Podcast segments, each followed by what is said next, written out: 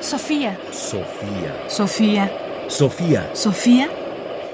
Ráfagas de pensamiento. Respuesta al argumento ontológico de San Anselmo. Hay un argumento muy famoso para probar la existencia de Dios, que es el argumento ontológico, expresado por primera vez por San Anselmo en el siglo XI, en pleno medioevo. El argumento, que por supuesto fue debatido y ha sido debatido durante mucho tiempo, es retomado por otros filósofos, justamente para probar lo mismo, para probar la existencia de Dios, que es algo tan difícil de probar porque en realidad no tenemos elementos sensibles para demostrar su existencia. Escuchemos cómo el filósofo francés René Descartes, probablemente uno de los filósofos más importantes de la historia de la filosofía, que inaugura lo que se llama el pensamiento racionalista. Retoma el argumento ontológico de San Anselmo, construye su propio argumento para probar la existencia de Dios. Escuchemos lo que dice. Pensando en ello con más atención, hallo que la existencia y la esencia de Dios son tan separables como la esencia de un triángulo rectilíneo y el hecho de que sus tres ángulos valgan dos rectos o la idea de montaña y la de valle, de suerte que no repugna menos concebir un Dios, es decir, un ser supremamente perfecto, al que le falte la existencia, es decir, al que le falte una perfección, de lo que repugna concebir una montaña a la que le falte el valle.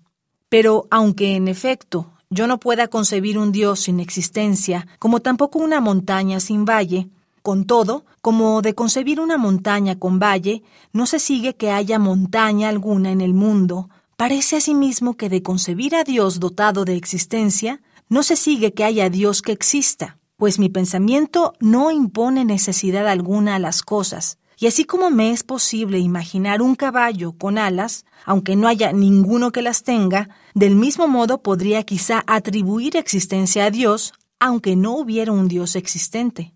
Pero no es así.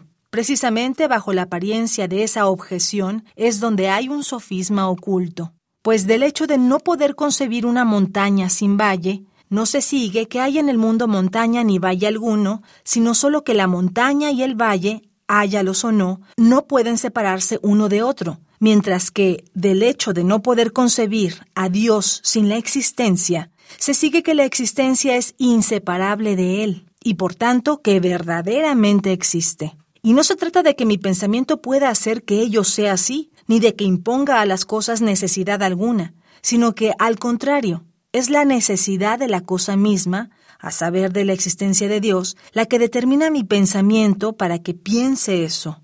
Pues yo no soy libre de concebir un Dios sin existencia, es decir, un ser sumamente perfecto sin perfección suma, como sí lo soy de imaginar un caballo sin alas o con ellas. René Descartes, Meditaciones Metafísicas, quinta meditación. Descartes cambia pequeñas cosas al argumento ontológico, es decir, por ejemplo, la idea principal de San Anselmo era que hay una idea tal mayor de la cual nada puede ser pensada, y Descartes usa la idea de un ser sumamente perfecto. Y en realidad el argumento de Descartes depende justamente de la noción de perfección. Él piensa que la perfección incluye necesariamente la existencia, y esto ya lo vimos. Y esa es la diferencia justo entre la idea de una montaña y un valle, que van juntas y que necesariamente donde hay una montaña hay un valle, pero esto no implica necesariamente que montaña y valle existan en la realidad. Con la existencia de Dios, en cambio, Descartes piensa que la perfección engloba necesariamente la existencia y que no podemos separar la esencia de Dios de la existencia en el modelo que Descartes tiene del conocimiento, la idea de Dios es una idea presente en la mente, es decir, no es una idea que nosotros construimos, sino una idea que está presente y que solo podría estar presente si Dios existe. De manera que este argumento ha seguido y sobrevive y se transmite una y otra vez con variantes. Al fin y al cabo, será imposible siempre encontrar quizás otros argumentos de que Dios existe. Ráfagas de pensamiento. Busca el podcast en www.radiopodcast.unam.mx diagonal podcast. Comentarios: Ernesto Priani Saizó. Producción: Ignacio Bazán Estrada.